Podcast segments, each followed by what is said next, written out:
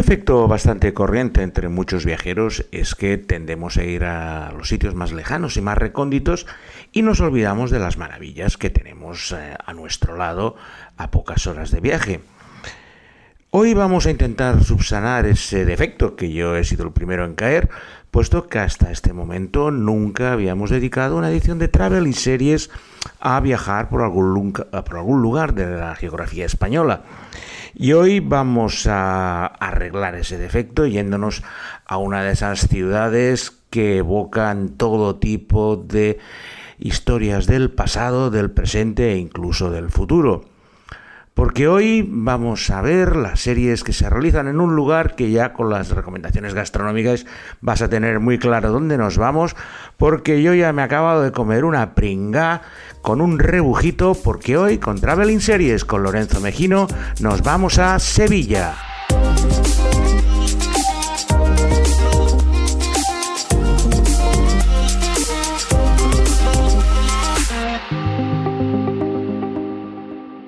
Nuestro viaje seriéfilo por Sevilla va a ser algo diferente de todos los que hemos realizado hasta ahora, puesto que no creo que tenga la necesidad de explicaros todas las maravillas que tiene Sevilla, porque además muchos de vosotros, algunos oyentes, sois de Sevilla y todo lo que os pueda explicar lo sabéis mucho más y mejor. Y para daros una guía turística de una zona que conocéis a la perfección, Prefiero enfocarlo más desde el punto de vista de las localizaciones de las series, con las cosas que se han grabado y en los lugares donde se han grabado y explicándoos algunas de mis anécdotas personales por Sevilla porque algunas son bastante divertidas e incluso están dentro de la historia del periodismo, aunque no lo sepáis hasta ahora.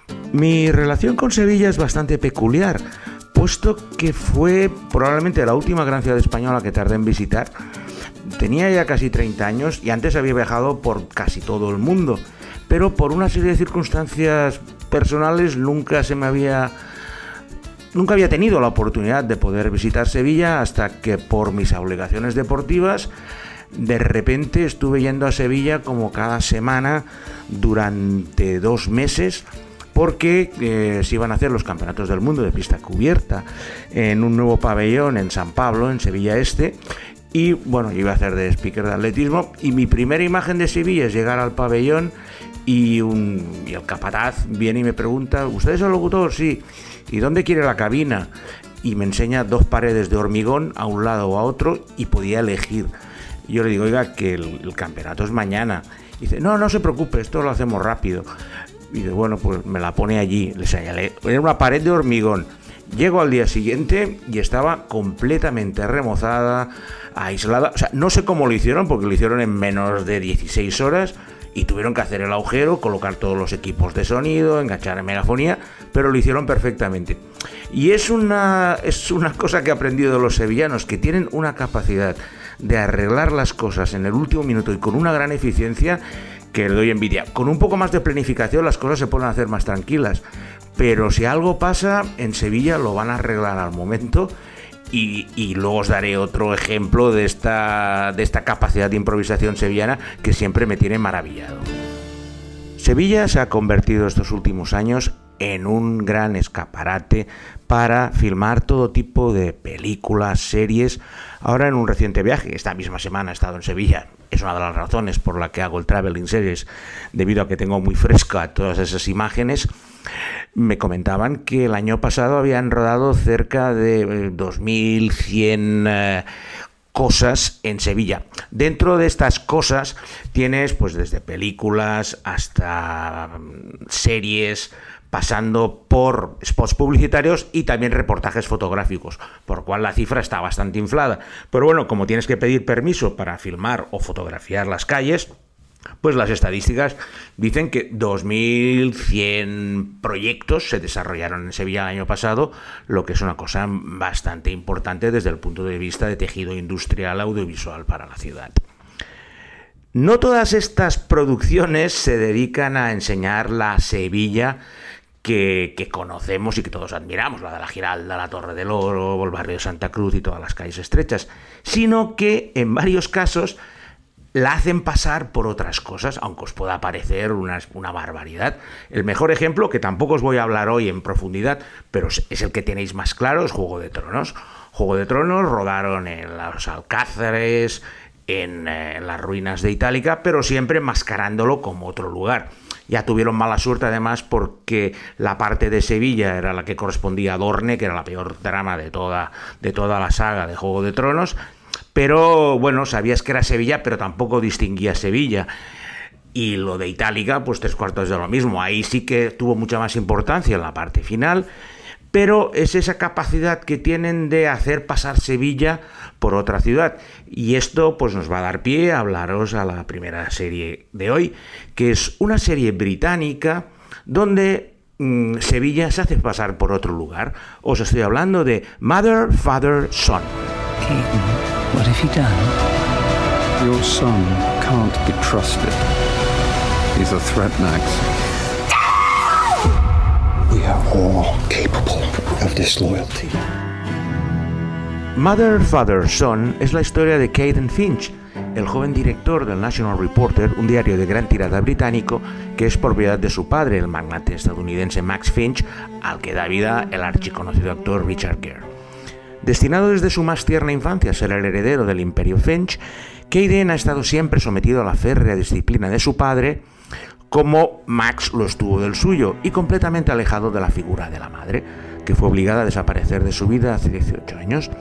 El imperio Finch, firmemente aposentado y con un poder inconmensurable capaz de poner y quitar primeros ministros en muchos países, sufre un golpe muy fuerte con una tragedia personal de uno de sus miembros que lo obliga al patriarca a replantearse sus planes de futuro para mantener su legado.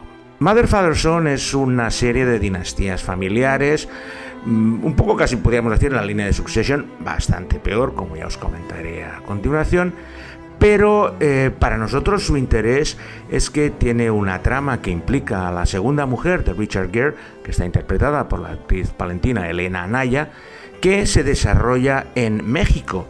Pero ya seguramente estaréis adivinando que ese México no se rodó precisamente al otro lado del océano, sino que se hizo en Sevilla. Concretamente entre San Juan de Azalfarache y Camas, que es donde recrearon la hacienda mexicana donde estaba Elena Naya, un poco alejada de los negocios de su marido, y que iba recibiendo las visitas de Richard Gere, que sí que es cierto que revolucionó bastante la escena sevillana, puesto que rodaron en bastantes lugares céntricos, como el Ayuntamiento, la Avenida de la Palmera o el Palacio de los Marqueses, y el año pasado, pues si miráis las hemerotecas, veréis que los diarios sevillanos hicieron bastante eco de este importante rodaje, aunque la verdad es que Sevilla solo se veía como plató, no como la ciudad tan bonita que es, que sí que se ha utilizado en el resto de las series que os hablaré a continuación. La serie no es ninguna maravilla, ya os aviso, a pesar de tener grandes nombres y estar creada por Tom Roy Smith, que hizo la, gran temporada de Versace, de American Crime Story, es un pantanal, intentan hacer demasiadas cosas. Richard Gere, la verdad, no se entera mucho, está ahí pasando el palmito. Eh, Elena Naya, la pobre, está en un rincón aquí de, la, de la alfaracha ahí perdida y no la cosa no acaba de, de, ligar mucho y ha sido una de las decepciones de la temporada de esta temporada de la BBC. Una de las cosas que más me han sorprendido de este último viaje que he hecho a Sevilla esta misma semana ha sido la cantidad de turistas que había. No tenía esta sensación y sobre todo había muchos de estos tours gratuitos donde eh, gente pues se busca la vida, mm, no tengo nada contra ellos, llevando a turistas por la voluntad de en lugar de los guías profesionales que ya digamos tienen su su tarifa a priori. Es una iniciativa que he visto en bastantes países, pero hacía tiempo que no había tanto turismo, más estoy hablando del mes de noviembre, que no es, digamos, la temporada alta, pero sí que me sorprendió la cantidad de gente paseando por las calles y visitando todos los lugares más turísticos de la ciudad. Y esta visión turística de la ciudad es la que me da pie a presentaros la segunda serie del día, que parece la visión de un turista jubilado británico que ve Sevilla. Os estoy hablando de Falcón.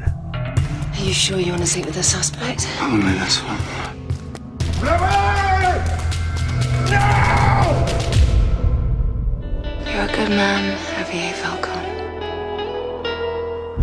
es una puesta en escena televisiva de las novelas de Robert Wilson, un escritor inglés residente en Portugal que tiene como protagonista a Javier Falcón, un inspector de homicidios de la ciudad de Sevilla. Es una miniserie de cuatro capítulos que la cual estuvo coproducida por Canal Plus junto con la cadena británica Sky y la alemana ZDF. Pero visto lo visto, creo que Canal Plus España solo puso, digamos, los equipos y la ciudad de Sevilla, puesto que todos los actores eran británicos y tanto el director como los eh, guionistas y Sevilla era el decorado. Entonces, a ver, es un producto de esos impecablemente realizados, pero con el alma de hojalata del mago de Oz. Se me hacía rarísimo ver un reparto de actores británicos intentando hacerse pasar por inspectores de policía sevillanos. Entonces veías unas personas que se llamaban Falcón, Jiménez, Ramírez, pero con unas pintas y ademanes que no se correspondían en absoluto con la realidad sevillana. Un poco hacía la broma que es como si ves a Antonio Resines haciendo de Sherlock Holmes con Fernando Tejero, doctor Watson, rodando en Edimburgo. Esa es la sensación que daba. Sevilla salía maravillosa, siempre luminosa, con esos planos bien buscados de postal turística, pero lo que había por delante cuando empezaban a hablar y soltaban unas peroratas increíbles, además los misterios no eran tipo, ya lo digo, es un, es un escritor inglés que vive en Portugal jubilado y son unos misterios para que todo el mundo los pueda seguir. Y encima, para, acabar el cachondeo, eh, aparece a Rosy Pérez, una actriz norteamericana, que ya sí que aparece hablando español, pero con acento inglés. Con lo cual la sensación de que me estaban tomando el pelo era continua y creo que es de las series que he visto que más desaprovecha una ciudad, en este caso Sevilla, para hacer una cosa completamente insulsa y desangelada. Mi segunda anécdota personal con Sevilla tiene bastante que ver también con el tema deportivo, puesto que el año 1999 inauguraron el Estadio Olímpico de la Cartuja con el Campeonato Mundial de Atletismo y pues bueno, tenía que hacer un poco la misma labor que hice ocho años antes haciendo de speaker. Por una serie de circunstancias, el día de la inauguración me tocó hacer la, presentación en inglés de esta ceremonia de inauguración, pero la hacía desde la cabina del director, mientras que Carlos Herrera, presentador sevillano, era el maestro de ceremonias y él conducía la ceremonia desde el escenario que estaba en el centro del estadio, mientras que yo iba haciendo las traducciones desde la cabina del director. En un momento determinado de la ceremonia empieza a cantar el grupo siempre así y mm, de repente, después de ver los ensayos, vemos que hay tres mascotas en el escenario en lugar de una, que es lo que habíamos visto. El director que lo tenía a mi lado en la ceremonia me dice, bueno, estos sevillanos han puesto tres mascotas en lugar de uno y nadie me había dicho, nadie me había dicho nada. Entonces de repente entra un miembro de seguridad, se dirige a un comunicador que tenemos con el realizador de televisión y le explica, Javier, Javier, no me pinches a las giraldillas que son terroristas. Claro, las giraldías eran estas mascotas, era la mascota del Mundial de Atletismo de Sevilla y se dio mm, la, casualidad, bueno, la casualidad. Lo que hicieron fue un acto en el cual tres simpatizantes de mm, vascos subieron a la, al escenario disfrazados como la giraldilla con un cartel de presos fuera. Era festivo, se pusieron a bailar, no hicieron nada, pero claro, en ese momento nadie sabía lo que podían hacer, con lo cual el nerviosismo fue impresionante. Carlos le dijimos que se fuera del escenario, nosotros seguimos desde arriba. Cuando acabó la, actuación, pues se, se, encadenaron a unos cañones que iban a utilizarse para fuegos artificiales, tuvo que venir la policía con una cizalla y al final eh, se los llevaron eh, escoltados. Lo bueno es que nadie, absolutamente nadie del estadio se dio cuenta en ese momento.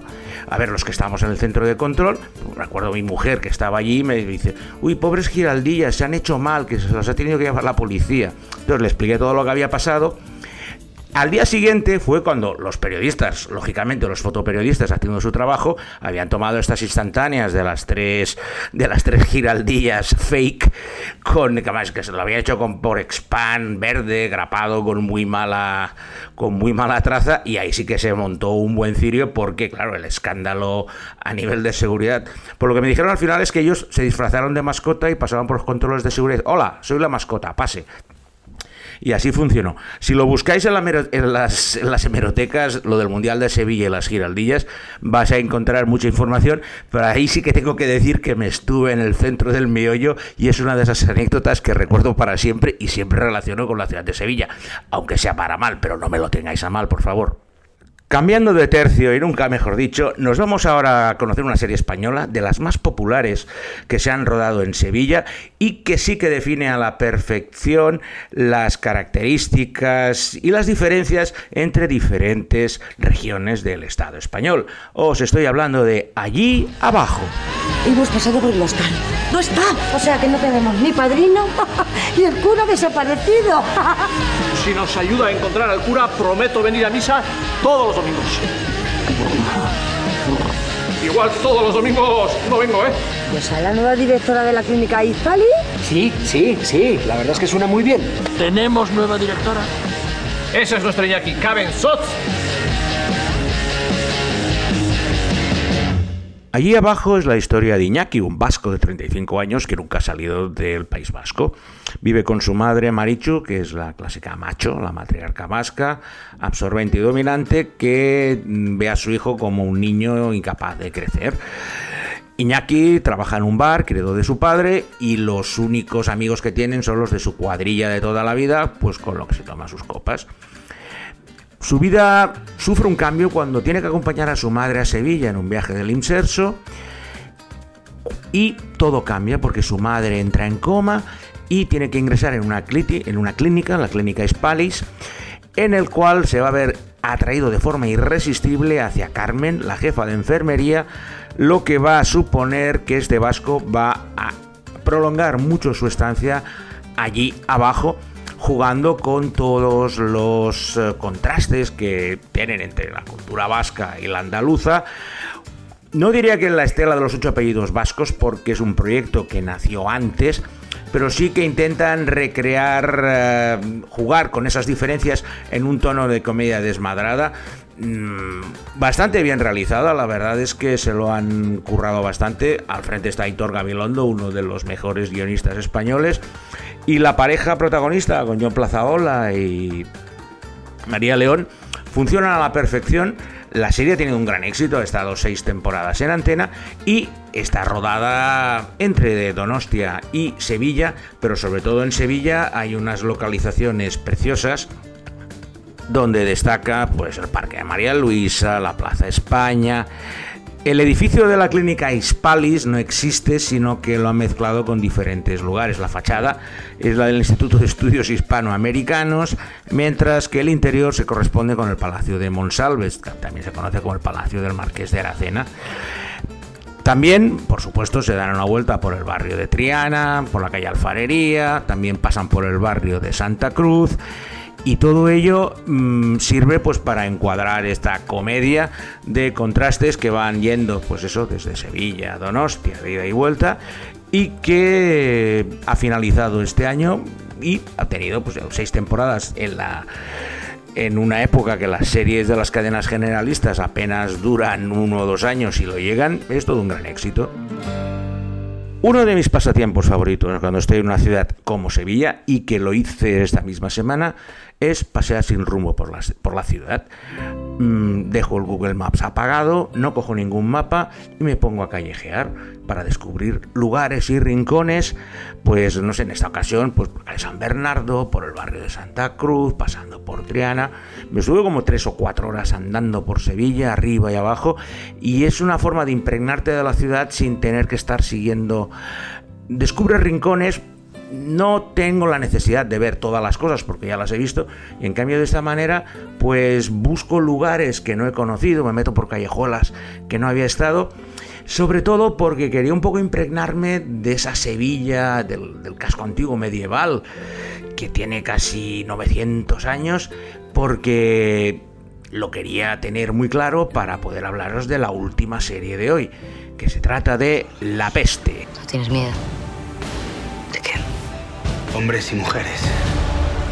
Todo se hace en su nombre y por su voluntad. Nada de lo humano le es ajeno. Nada de lo divino le es extraño. Todo es Dios. La peste es una superproducción de Movistar, fue su primera serie de ficción y narra la historia de la Sevilla de la Edad del Siglo de Oro. Concretamente, en 1597, una epidemia de peste empieza a extenderse por toda la ciudad de Sevilla y simultáneamente se suceden varios asesinatos de personas relacionadas con el protestantismo de la ciudad, lo que lleva al inquisidor general a reclamar a un antiguo militar e impresor condenado por la propia Inquisición, Martín, para que realice una investigación sobre los crímenes. Martín hace esta investigación en esa Sevilla subterránea alejada de los grandes palacios. Con la ayuda del joven Valerio, un aprendiz que va a intentar empaparse de todos los conocimientos mundanos de Martín que se mueve como como una sanguijuela por todos estos lugares intentando descubrir qué es lo que está detrás de todos esos asesinatos y siempre con el peligro latente de la peste, que se va extendiendo como, como una lacra, como lo que es por toda la ciudad. Es un retrato preciosista de lo que fue la Edad de Oro sevillana, cuando, como sus propios autores comentan, es el Nueva York del siglo XVI, donde se controlaba todo el tráfico con el Nuevo Mundo, se fletaban los barcos y era un periodo del máximo esplendor que ha tenido Sevilla, pero han querido mostrar esta trastienda. La serie era muy ambiciosa, pero en su primera temporada tuvo ciertos problemas técnicos, puesto que hubo bastantes quejas. Yo las puedo entender bastante porque estoy de acuerdo con algunas de ellas con respecto a la iluminación y a la dicción de algunos de los actores. La queja más común es que ni se veía ni se oía. De hecho, los propios responsables de Movistar en su propaganda para la segunda temporada, que se estrena precisamente este fin de semana, han utilizado esas quejas para darle la vuelta y utilizar, eh, si no la veías ni no la oías, ahora te vas a enterar lo cierto, he visto los primeros capítulos y ha cambiado completamente la serie. Es mucho más luminosa, tiene un ritmo mucho más vivaracho, los nuevos personajes funcionan mucho mejor que algunos de los que había en la primera temporada, que en algún caso fue un error de casting bastante clamoroso. Pero lo que he visto ahora, la verdad, me ha convencido bastante más y como he comentado por redes sociales, es la temporada que todo el mundo habría esperado ver en la primera. Nunca es tarde si la dicha es buena. Y otra cosa que también os puedo comentar de la peste es que no solo acaba con el visionado de la serie, puesto que de una forma muy hábil ha creado un universo transmedia en el cual hay un juego virtual, tienes contenidos eh, adicionales a los cuales puedes acceder a través de la web y no deja de ser una manera de completar tu experiencia sevillana.